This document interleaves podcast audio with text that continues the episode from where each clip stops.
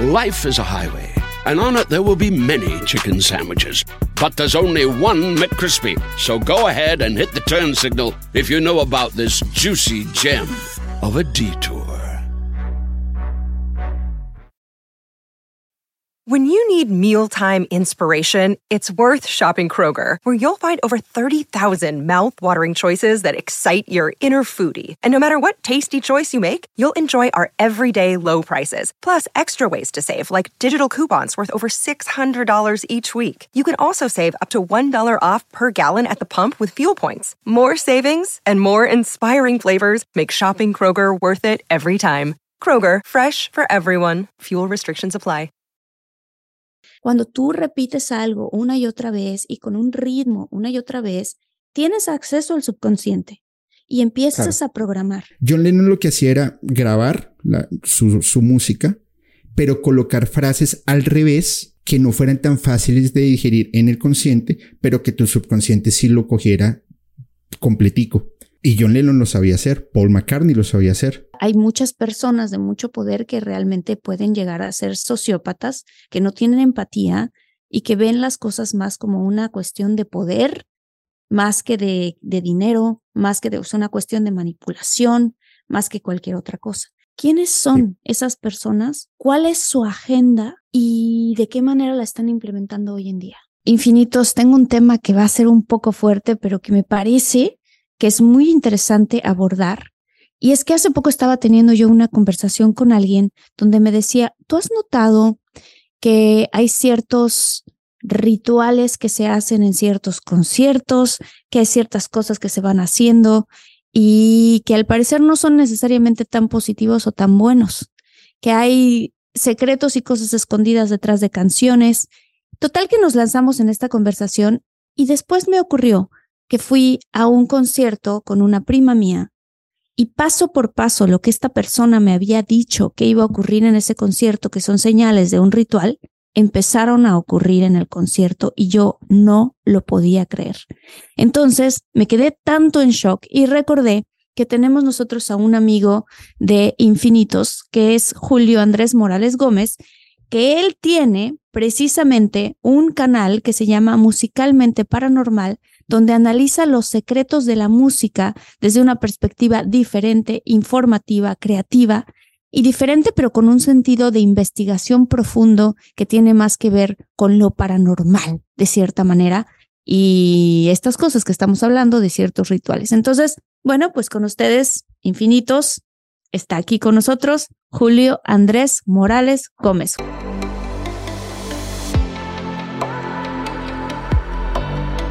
Despierta, imagina, expande tu conciencia, vive a tu máximo potencial, siente infinitos.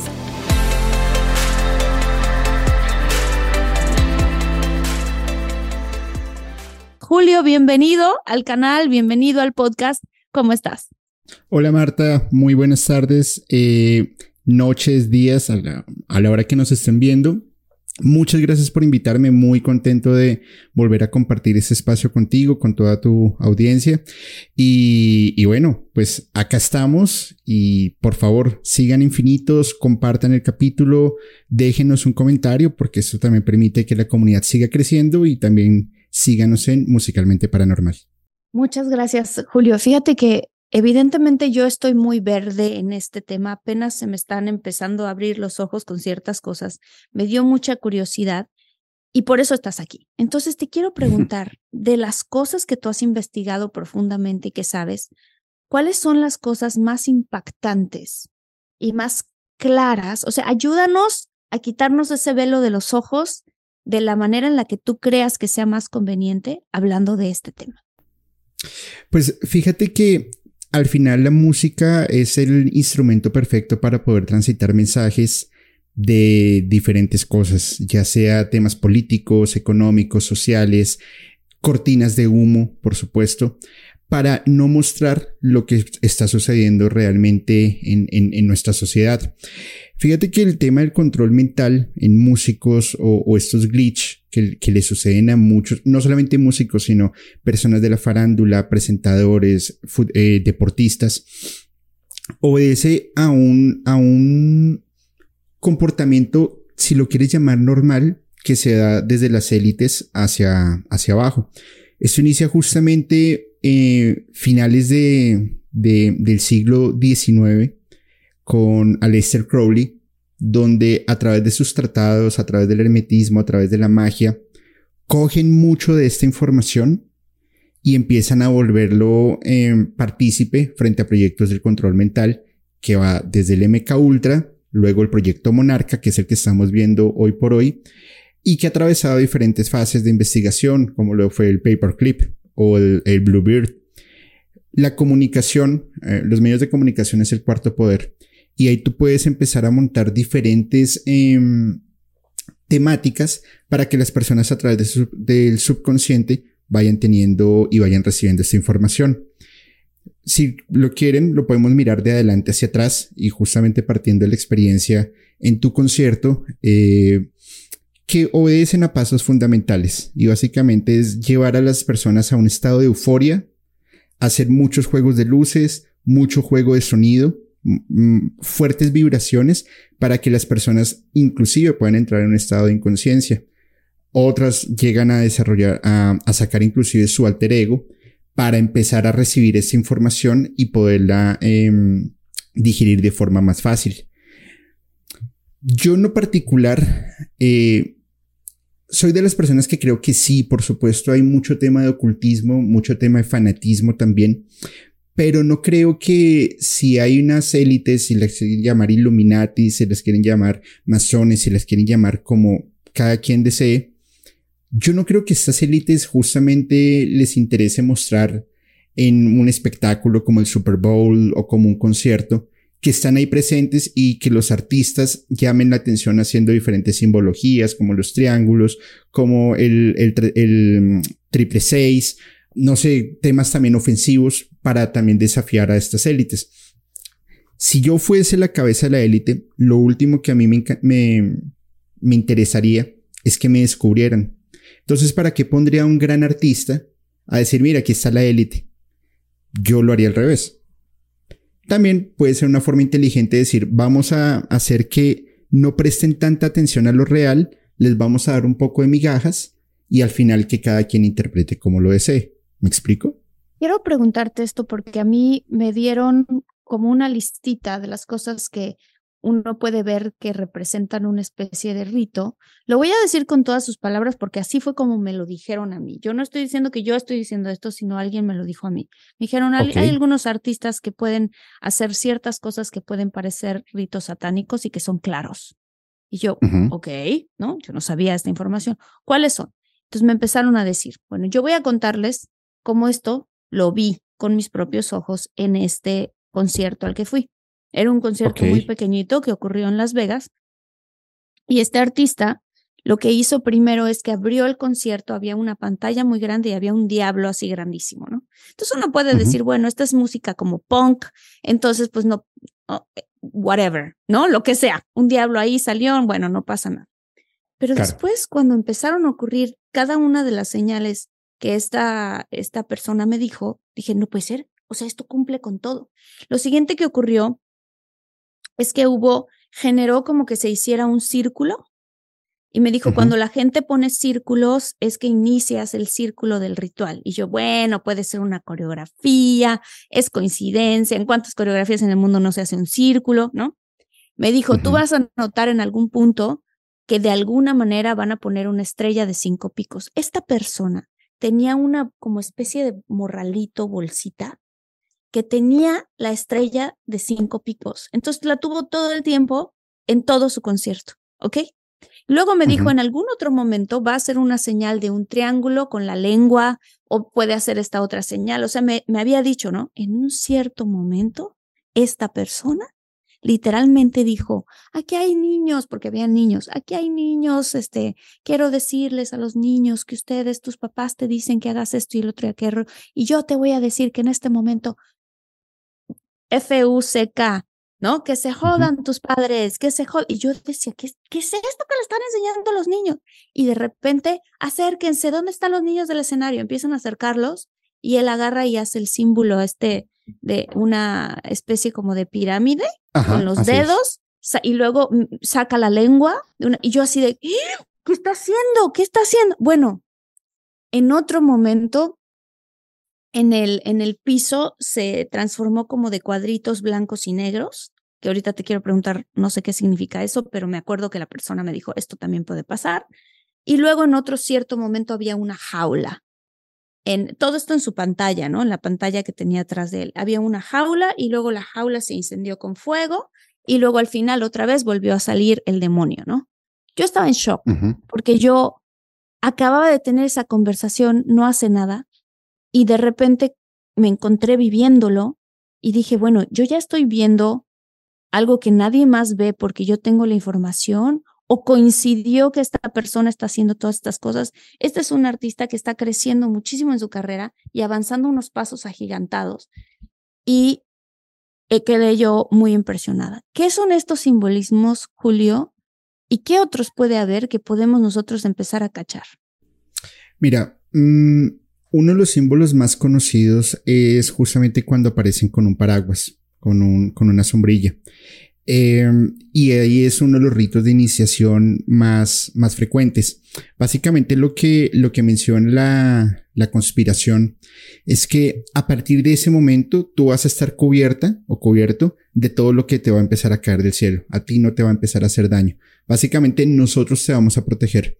Y eso lo podemos ver en videos como La tormenta de Litkila, podemos verlo en Umbrella de Rihanna, eh, en donde ese video en particular tiene un montón de especulaciones, en donde ella representa a Baphomet con, cuando está haciendo diferente en su coreografía. Hay unos cortes de luces y ella aparece con los brazos levantados, con la cabeza agachada y lo asocian directamente con, con, con Baphomet. Segundo, eh, Baphomet es un demonio que algunos lo asocian con temas de conocimiento, a otros lo asocian con temas paganos, otros lo asocian con torturador de infantes. Tiene más o menos 10 formas de verlo. A mi juicio, es quien provee el conocimiento desde el, desde el inframundo. Sin embargo, vuelvo y te digo, hay tantas opiniones divididas en este tema del Baphomet que lo han asociado hasta que tiene el mismo poder de, de Satanás dentro de la demonología. Eh, tiene pies de eh, patas de cabra, tiene unos cachos, tiene la, la, cara de cabra, tiene acá un corazón, está haciendo el equilibrio entre el cielo y la tierra, tiene acá el conocimiento. Podríamos tardarnos horas y horas hablando de, de, de Baphomet. Y desde el hermetismo lo puedes mirar, desde la religión, desde la demonología, tiene muchas definiciones. Sin embargo, lo asocian a estos artistas. Eh, esa es una de sus primeras simbologías. Luego, los cuadros eh, blancos y negros obedecen a un tema de las logias y sobre todo a la masonería eh, dentro de uno de sus rituales, que justamente mencionan que para ascender, para ir creciendo dentro de los grados, tienes que hacer una alabanza justamente a Baphomet pisando la cruz sobre unos cuadros blancos y negros, que al final es especulación pero también lo asocian hacia la conspiración. Luego de ello, eh, no hay necesidad de que en un concierto nada más llames a niños y los, y los pongas a retar y que tus padres yo no sé qué y que no hagas caso y la lengua y los tres deditos estos. En la música que todo el tiempo estamos digiriendo y que los, los niños están escuchando, van muchos mensajes ocultos y van muchos temas provocativos hacia tener actos eh, sexuales, hacia temas de drogas, hacia temas de violencia, hacia eh, misógenos, perdón. Entonces, en los conciertos ya se vuelve hasta, eh, hasta eventual.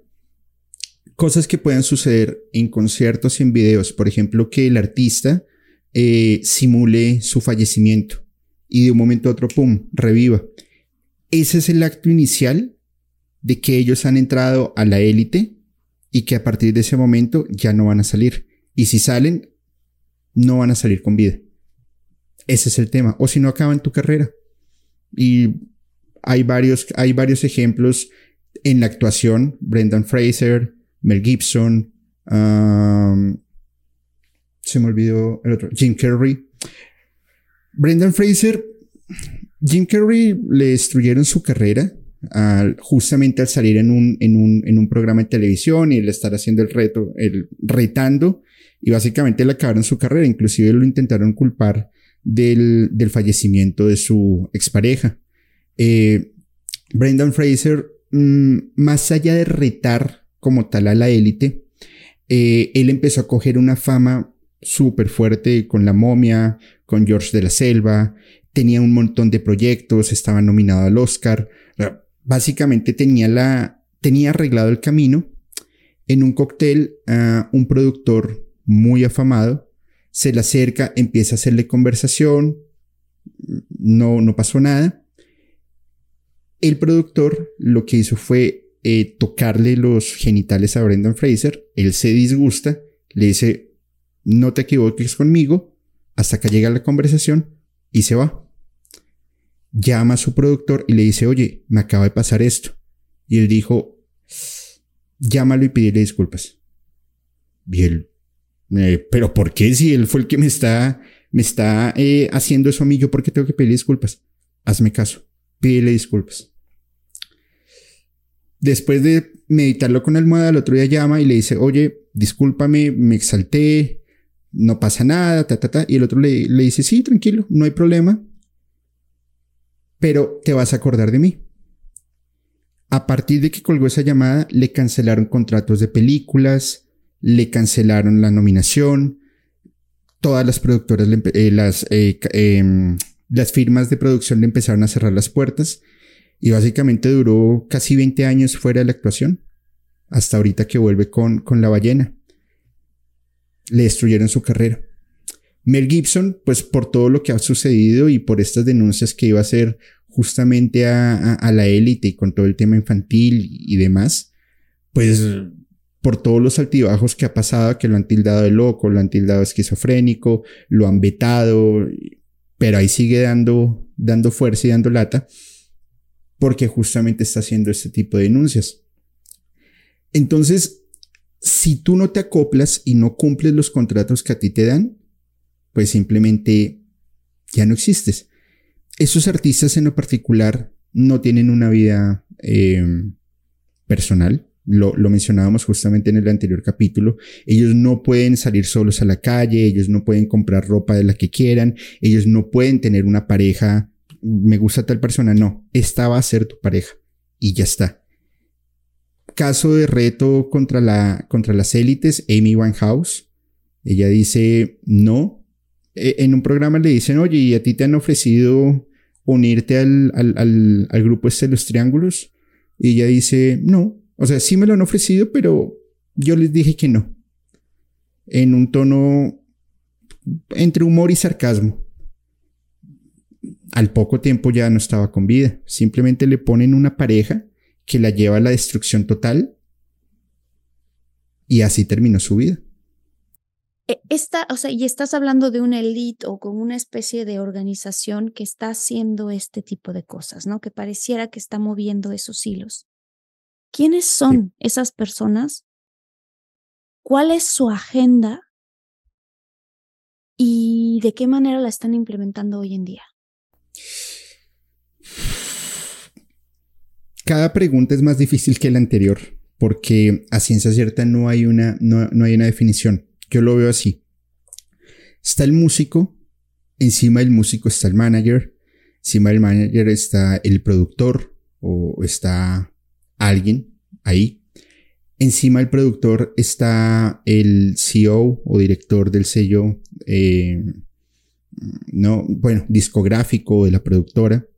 Encima de ese CEO hay una junta, encima de esa junta debe haber un dueño, encima de ese dueño debe haber alguien más y alguien y alguien y alguien más. Oigan, si están buscando un nuevo celular, please, please, please no vayan a negar en la primera oferta que les pongan enfrente. ATT le da sus mejores ofertas a todos. Sí, a todos, ¿eh? A ti que hablas toda la noche con tu pareja. Eres de los míos. Y a ti que sigues haciendo swipe para encontrarla. A ti que también tienes selfies con todas las celebridades. Y a ti que tampoco te creen que grabaste un video de un marciano. ATT le da sus mejores ofertas en todos sus smartphones a clientes nuevos y existentes, porque conectar lo cambia todo. Las ofertas varían por dispositivo, sujeto a términos y restricciones. Visita att.com o una tienda para más detalles. Life is a highway, and on it there will be many chicken sandwiches. But there's only one McCrispy. So go ahead and hit the turn signal if you know about this juicy gem of a detour. Personas de mucho poder político, como presidentes, e inclusive ya pues los que especulan un poco más dicen que son seres de, de otro mundo o extraterrestres o vida no humana que están haciendo este tipo de controles. ¿Quiénes sean? No, no sé. Y no se van a dejar descubrir. No les conviene que, que los descubran, por supuesto. Ahora, que si lo hacen bien, que si lo hacen mal, es un tema bien complicado. ¿Que ¿Cuál es su agenda? llevar y traer mensajes y el control total de la sociedad. Eh, fíjate que las personas que rompen el status quo son personas que o las tildan de locas o casualmente se desviven por alguna extraña razón, generalmente por depresión o ansiedad, y las destruyen. Entonces, a pesar de que las pruebas son palpables, a pesar de que todo te lo están entregando de muy buena manera, eh, el meter a los mercados sustancias alucinógenas eh, es algo perfecto justamente para poder tener este dominio y que todas las personas estén obedeciendo a lo mismo. Sucedía justamente en Woodstock eh, con el movimiento hippie, con la inmersión en el mercado del LCD que venía desde la, desde la Alemania de, los 40, que venía también desde los tratados de Aleister Crowley. hoy por hoy lo vemos como, como una sustancia musical. Te meten en la música, te meten en los medios de comunicación estos mensajes que a tu consciente no son tan fáciles de digerir, pero que tu subconsciente todo el tiempo los está reproduciendo. Y montan adicional estrellas ficticias o estrellas fugaces que simplemente van a coger una porción del, del pueblo, de la masa crítica, y les vas a empezar, a empezar a impartir esos mensajes. Eh, a mi juicio, eso ha sido el fenómeno, por ejemplo, Bad Bunny, ese ha sido el fenómeno Peso Pluma, ese ha sido el fenómeno eh, K-Pop, que todos están obedeciendo exactamente lo mismo. ¿Cuál el, ¿Cuáles serían las coincidencias que encuentras tú entre lo que acabas de mencionar, el fenómeno Bad van Bunny? van a un público joven, van a un público consumista, eh, van a un público fácil de manipular, porque la, el cerebro funciona como una esponja, va absorbiendo más rápido la información y es más fácil de que se programe. Eh, hay estudios, por ejemplo, de mercado que indican que los, los principales influenciadores en la toma de decisiones ante las compras son los niños entre 7 y 14 años y los jóvenes entre los 18 y los 25 años. Allí es donde están orientando la música justamente para que haya un, para que obedezcan frente a lo que se quiere llegar.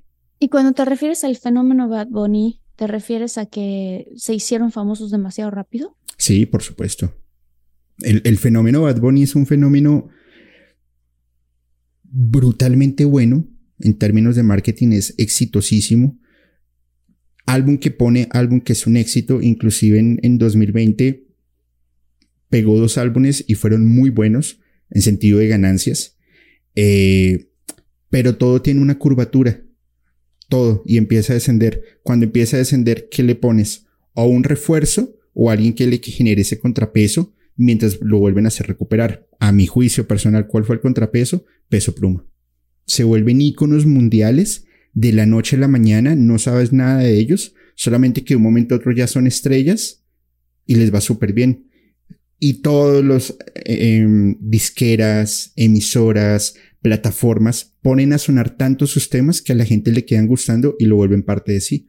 Es un fenómeno bastante ganador. ¿No será, Julio? Digo, aquí voy a ponerme mi, ahora sí que mi sombrero de, pues, actriz, de productora, de, de, de eso. ¿No será que entonces, que quizás más bien, porque también hay gente que puede pensarlo, es, a ver, son personas que tienen un gran manager, que ese manager tiene muchísimos contactos con todas estas personas, que a lo mejor ayudó a que la carrera de otras crecieran y entonces están juntando a Bad Bunny con, voy a dar, voy a decir cualquier cosa, ¿no? Pero a Bad Bunny con Rihanna, pero entonces ahora juntamos a Bad Bunny con Shakira, pero entonces ahora juntamos a Bad Bunny, ¿no? este, o a peso pluma, cualquiera de eso, y que realmente haya gente allá afuera que puede estarnos escuchando y decir, pues, pues a lo mejor esto nada más es el producto de un buen manager o de una buena disquera que está moviendo sus, sus hilos para generar pues estos fenómenos musicales muy grandes.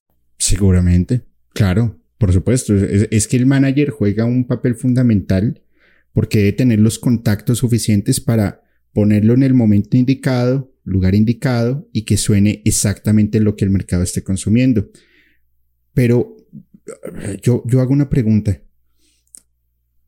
Tantos artistas ultra mega talentosos que hay, no solamente músicos, actores, productores, eh, gente audiovisual, gente que hace trabajos magníficos y que no han podido crecer porque llegan justamente a esa barrera donde no eres consumible y si cogen otro tipo de, de, artistas no tan talentosos, pero que son altamente consumibles y que simplemente haces como, como, como insertas el disco, pa, listo, ya, automáticamente va a sonar. ¿Tú crees que alguien no va a tener el control, el poder de decisión de decir, sí, este debe sonar? Exacto, claro. Dentro de la actuación, la actuación es más de, más de un recorrido. Tú empiezas haciendo papeles pequeños y vas creciendo, vas creciendo, vas creciendo y te haces un espacio entre una competencia enorme. Y yo creo, pues lo digo con todo el respeto, yo creo que ese fue tu caso y el caso de muchos, de muchos actores. Y hay gente muy buena que lo está intentando hacer, pero que se encuentra con una competencia enorme en todas las partes del mundo. Pero lo logran, en algunos casos, si das con un buen manager y si haces bien tu trabajo. Pero tú cuántos años llevas en esto?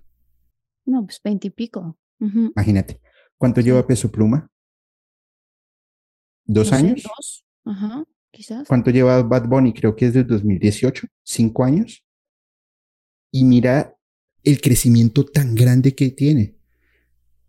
Si yo, si yo veo, por ejemplo, Shakira, que Shakira canta desde que yo tengo uso de razón, más de 30 años, y hoy por hoy Bad Bunny es más, más grande. O sea, es que a mí me parece impresionante lo, lo, lo que hace en ese sentido del marketing es exagerado. Unos dicen que lo hace él mismo, yo la verdad lo dudo, pero alguien debe decir, sí, déjenlo, porque algo, para algo nos está sirviendo. Es que lo mencionaba en un capítulo, lo, mencioné en un capítulo hace poco y es en, el Estadio Azteca, en, en noviembre, eh, bueno, no, sé cuándo fue, el último concierto de Bad Bunny en Ciudad de México, hubo un problema delicadísimo con la empresa que proveía los boletos, muchos de estos salían duplicados y Básicamente toda la boletería se había vendido y media hora antes del concierto el estadio no estaba ni al 50% y la gente afuera como loca porque no podía entrar. ¿Qué hicieron los revendedores?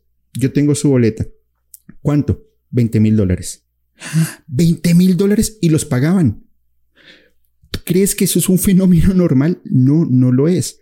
Y es justamente porque te están orientando y te están transformando tus pensamientos a algo consumista a algo muy bien elaborado, desde la música, desde las luces, desde el sonido, desde los mensajes escondidos, para poder entregar eso y que vaya funcionando. Fíjate que a mí lo que me interesa mucho es porque estas cosas, estos, estos temas que estamos hablando podrían ser teoría de conspiración, podrían ser reales. No lo sabemos, o sea, no estamos ahí, no lo sabemos. Cuando tú repites algo una y otra vez y con un ritmo una y otra vez, tienes acceso al subconsciente y empiezas a programar.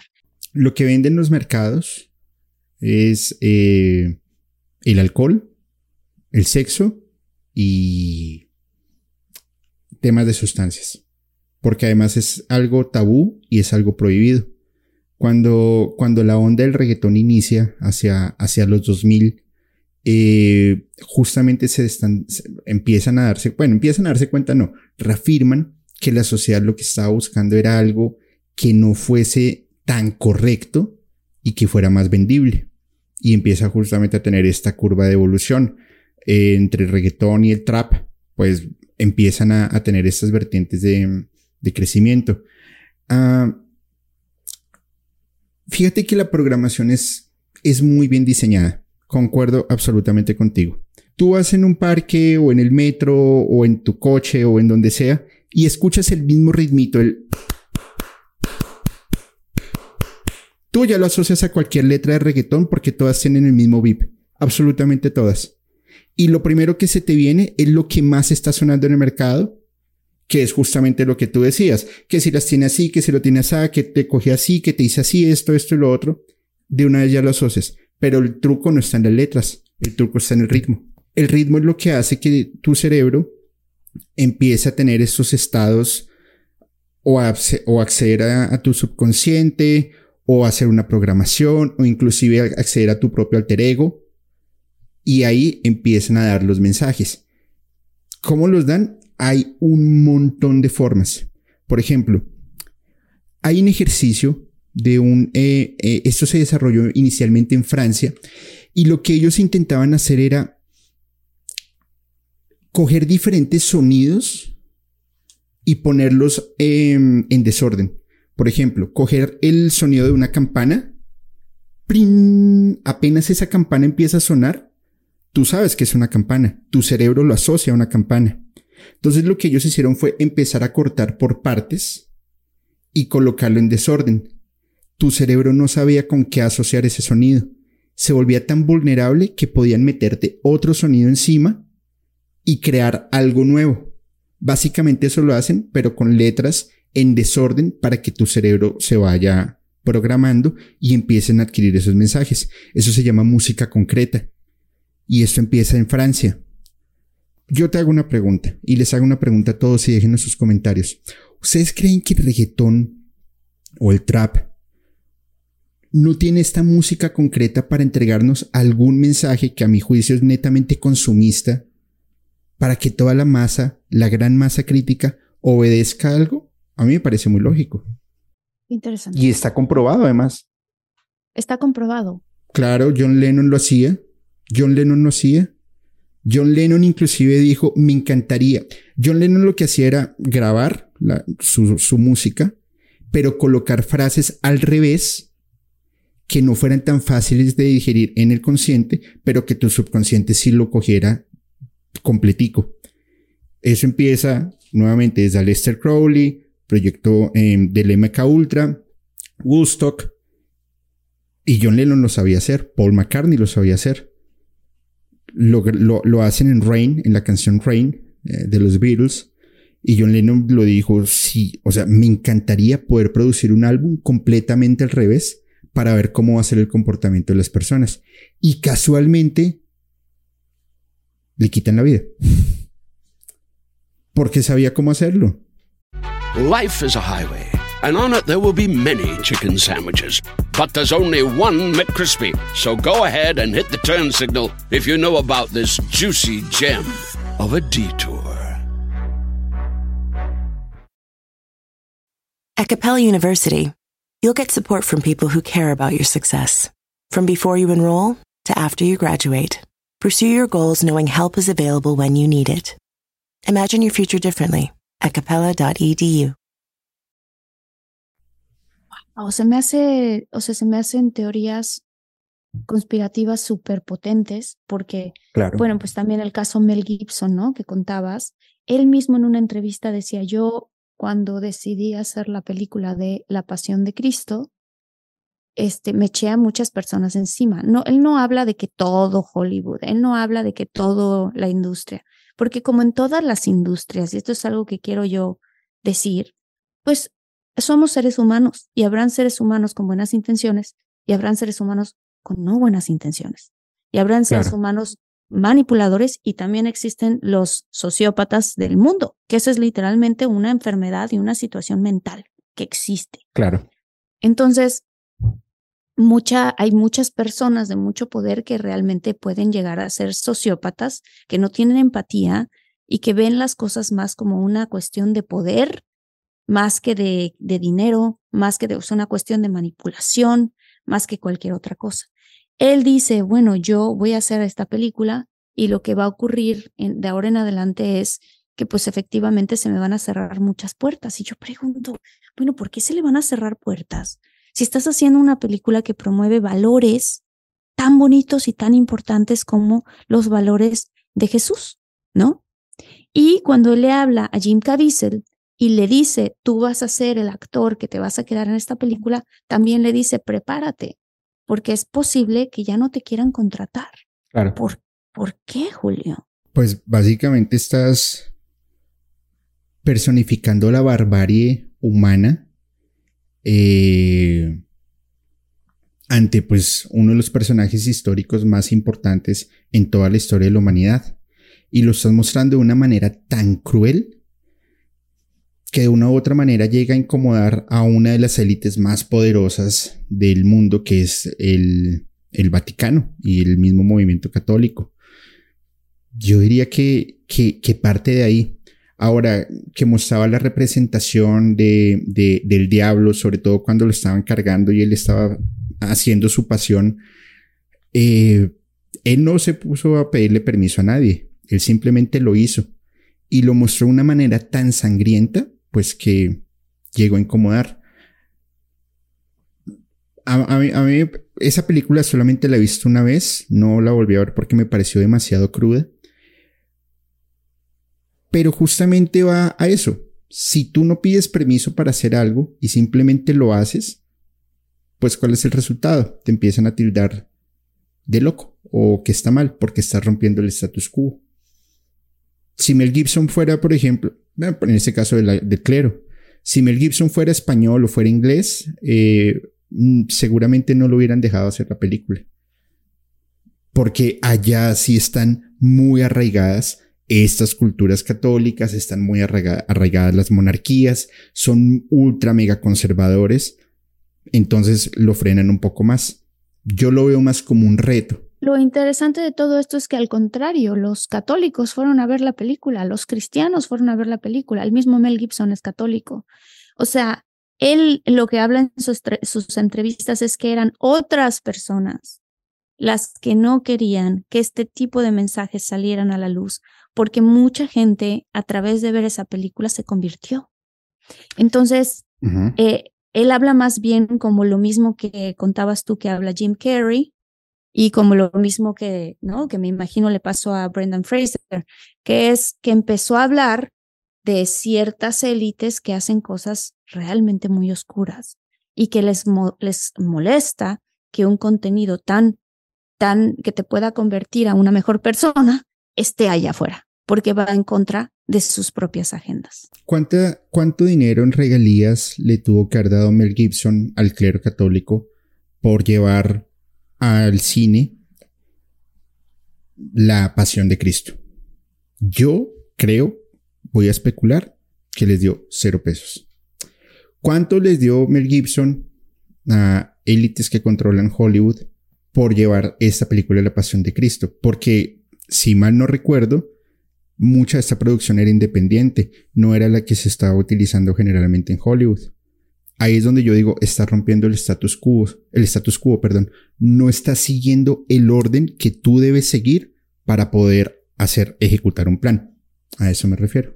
Claro, no, te entiendo totalmente, es, es cierto. Y eso le acaba de pasar otra vez a Jim Caviezel con la película este, The Sound of Freedom.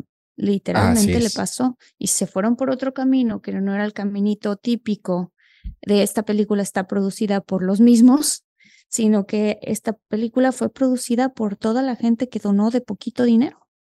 Y la hicieron y no la quisieron distribuir eh, a grandes rasgos, no le quisieron dar propaganda. Y cuando toca un mensaje totalmente de despertar, de, ¿no? De, abrir los ojos, al contrario, bloqueémosla, bloqueémosla, bloqueémosla. Entonces. Pues mira el impacto. Eh, ahí es donde, ahí es donde yo te, te pregunto. O el manager Ok, puede estar de acuerdo. Pero el productor, el productor ejecutivo, el director, el CEO, junta, presidente, eh, gente del gobierno, presidentes de naciones, si no están de acuerdo ellos para arriba, pues ¿qué te van a hacer a ti? Que eres un mortal o a mí, no somos un mortales cualquiera, pues nos destruyen, nos acaban y ya está. Ese es el tema del no pedir permiso. A mí me pasó. A mí me pasó, claro, con un capítulo en, mi canal. Eh, hablamos de un tema bien, bien delicado que es el, que no voy a mencionar aquí el nombre, pero es un tema bien complejo. El capítulo empezó a dispararse porque tocamos temas, mostramos fotos reales, fue un tema casi periodístico, muy bien investigado. Y en cuestión de dos días, em, la plataforma me canceló el video y me mandaron un correo electrónico diciendo, la próxima te censuramos completamente. Y yo, pero si yo hasta ahora tengo cinco mil, tres mil, cinco mil seguidores, ¿cómo? Así de fácil. Así de fácil funciona. O sea, nos tienen también vigilados a través de la comunicación y a través de algoritmos que cualquier persona que rompa ese status quo, censurada. Ya está. Estoy impresionada con lo que estás contando porque porque creo yo que algunas teorías de conspiración son realmente teorías de conspiración. O sea, voy a hablar, por ejemplo, yo personalmente no creo que la Tierra sea plana. Habrá mucha gente allá afuera o poca gente que cree que es plana. No lo sé. Yo creo que no es plana. Creo que la ciencia lo ha comprobado. Creo que los, los aviones, los cohetes, etcétera, ¿no? O sea, toda infraestructura satelital nos comprueba eso. Sin embargo, es una teoría de, conspiración. Creo que hay otras teorías de conspiración que pueden tener no solamente un dejo de verdad, sino mucha verdad por detrás. Y lo que está bien interesante es cómo puedes distinguir cuál es real y cuál no es real, si al final de cuentas, creo yo que, pues también por el otro lado está esta parte que estás contando tú, ¿no? O sea, ah, a lo mejor si te acercaste demasiado a la verdad, Julio, por eso, ¡pum!, te, te, quitaron este video, ¿no? Seguramente. Ahí es donde se vuelve misterioso y hay muchas. El, alucina, el alunizaje eh, de la NASA, si lo que pasó con John F. Kennedy, el 11, 11S, el 11M, de por sí grupos que, que, han sido, eh, que están actuando en secreto en diferentes partes del mundo para generar desequilibrio político y generar invasiones, eh, conspiración como la de Bob Marley, eh, hay muchísimas. ¿Hasta qué punto serán ciertas o no? No lo sé. Yo cada vez que hablo de este tipo de, de, temas que son tan controversiales, yo les digo siempre lo mismo, no me crean, no me crean, por favor, no me crean. Vayan a la fuente. Y la fuente no es Wikipedia, sin desmeritar, por supuesto, la fuente no son los primeros tres revistas que salen en Google. Hay un montón de formas de poder investigar y armen sus propias conclusiones. Pero el mundo está de una manera, actuando de una manera tan extraña que la verdad yo prefiero que me llamen loco y creer y saber que estoy loco. O bueno, más bien, ¿qué es mejor? ¿Saber que estoy loco y que lo que estoy hablando es una locura? ¿O saber que no estoy hablando locuras y que no estoy loco? Cada quien lo define a su manera. Además, es interesantísimo lo que, estás, lo que estás hablando y creo que el mensaje que yo puedo percibir también y que yo tomo de este episodio tan importante es, de entrada, poner muchísima atención a por qué sigo la tendencia que estoy siguiendo. Exacto. ¿Por qué bailo y canto y qué letras estoy bailando y qué letras estoy cantando? ¿Qué mensaje realmente está allá atrás, escondido debajo de? Y si eso va alineado a lo que yo realmente quiero en la vida. O sea, si yo realmente quiero que a mí como mujer me traten con respeto, con igualdad, con todos estos tipos de cosas que yo considero de la misma manera que las mujeres debemos de ser absolutamente y completamente tratadas de manera igual que los hombres en cualquier país y en todo el planeta. Entonces, ¿qué canciones estoy cantando? Hay un ejemplo de lo que tú estás mencionando que lo, lo, lo descubrí hace poco eh, es una canción justamente de Bad Bunny y Arcángel, en donde eh, Bad Bunny dice, eh, no me acuerdo si hola soy Bad Bunny o hola soy Benito, no me acuerdo, disfrútame porque este fenómeno jamás se podrá, se volverá a repetir.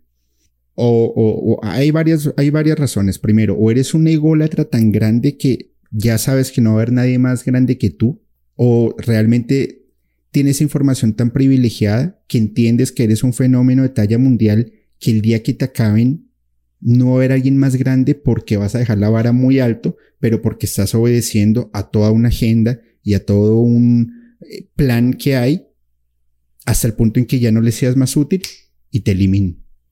Ahí está la letra, la pueden escuchar. Qué fuerte. Y no, si cada quien que haga su interpretación de la letra, eh, yo por lo personal me quedo en este momento un poquito, te lo digo Julio, un poquito en shock, porque muchas cosas que empezaste a decir, dije yo, esto yo no lo sabía, esto nunca lo había escuchado. Y como dice Julio, pues no le crean, hagan su investigación. Yo por seguro voy a empezar a hacer la mía con respecto a esto porque se me hace, como lo dije ahorita, bastante interesante. Y se me hace que, que pues de entrada las cosas que podemos hacer entre nosotros es eso, ¿no? ¿No opinas tú lo mismo? O sea, claro, investigar, cuestionarte un poco por qué sigues las tendencias que sigues, por qué cantas las canciones que cantas y qué tipo de canciones estás cantando. Porque sí, efectivamente, cantar y bailar y a un ritmo en específico te mete en un trance. Eso es conocido desde, sabrá desde Dios, desde, desde, hace muchos, muchos, muchos, o sea, pero yo supongo miles de años.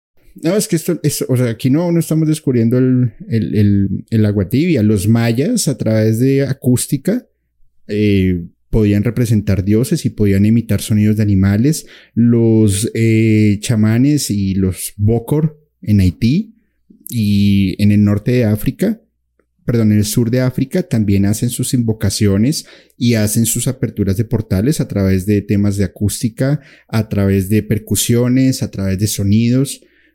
Eh, es que esto no es nuevo. La, música desde el inicio de la humanidad ha servido como medio de comunicación y en la parte espiritual como medio de trance y como medio de apertura de portales. Ya está. Totalmente, totalmente. Entonces, pues bueno, ahí ya queda el juicio de cada quien, porque al final de cuentas cada quien decidimos qué meternos en nuestros oídos, qué ver por nuestros ojos ¿no? Entonces es. muy importante esa conciencia y yo por eso también agradezco a todos los, los, este, pues primero de entrada a ti por estar aquí y compartir todas tus investigaciones. Cuéntanos por favor un poco más de tu canal porque yo sé que hay gente que le interesan mucho estos temas y que además se quieren adentrar más profundamente en tus investigaciones. Ahorita tocamos un poquito, pero mira, de manera muy superficial los temas que yo sé que son mucho más profundos, este, por favor, compártenos tu, canal. Muchas gracias. Pues nos pueden encontrar en Musicalmente Paranormal, YouTube, Spotify, eh, redes sociales como Facebook, TikTok, Instagram. Y básicamente musicalmente se creó para ver, entender y percibir la música de manera diferente, haciendo recorridos por diferentes géneros, black metal, doom metal, rock, eh, música protesta, norteña, salsa, eh, pop, hablando también de conspiraciones en la música, hablando de esos hitos que marcaron la historia de la música y que fueron un referente en la humanidad. Ah, cómo se relaciona la música con espiritualidad, cómo se relaciona con el satanismo, cómo se relaciona con la brujería. Hemos hablado hasta de música en el espacio, de cómo se, cómo se representa, cómo las vibraciones de las estrellas generan música. Y ahí hemos hecho un recorrido bastante bonito y también estamos con un, em, como el hermano de, de, musicalmente que se llama Despertar de una nueva conciencia y es justamente por esta época que estamos atravesando y que estamos viviendo una, un confrontamiento espiritual primero con nosotros mismos y luego con los demás, pues también cómo podemos ayudar a las personas eh, a través de Maya, firma galáctica, numerología, temas de genética, temas de ciencia, de metafísica, de música. Y bueno, estamos creciendo para que pasen y, vean el canal y nos sigan acompañando también. Padrísimo, Julio. Muchísimas gracias. Este, y bueno, em, les dejo unos saludos muy especiales a ciertos em, infinitos de la comunidad que nos escriben, que están al pendiente. Norma Ibarra, saludos muy grandes. Edith Rodríguez, Marisa Gutiérrez, Lorena Flores, Daniela Magnolia, muchísimas gracias por estar aquí. Si te gustó este contenido, tenemos más episodios con Julio. Los puedes encontrar aquí. De hecho, vamos a ponerlos por aquí o por acá. Este, y obviamente, pues vayan a visitarlo a su canal. Muchas gracias, Julio. Gracias, gracias por, por invitarme y nos vemos muy pronto. Nos vemos muy pronto. Un abrazo. Bye. Bye.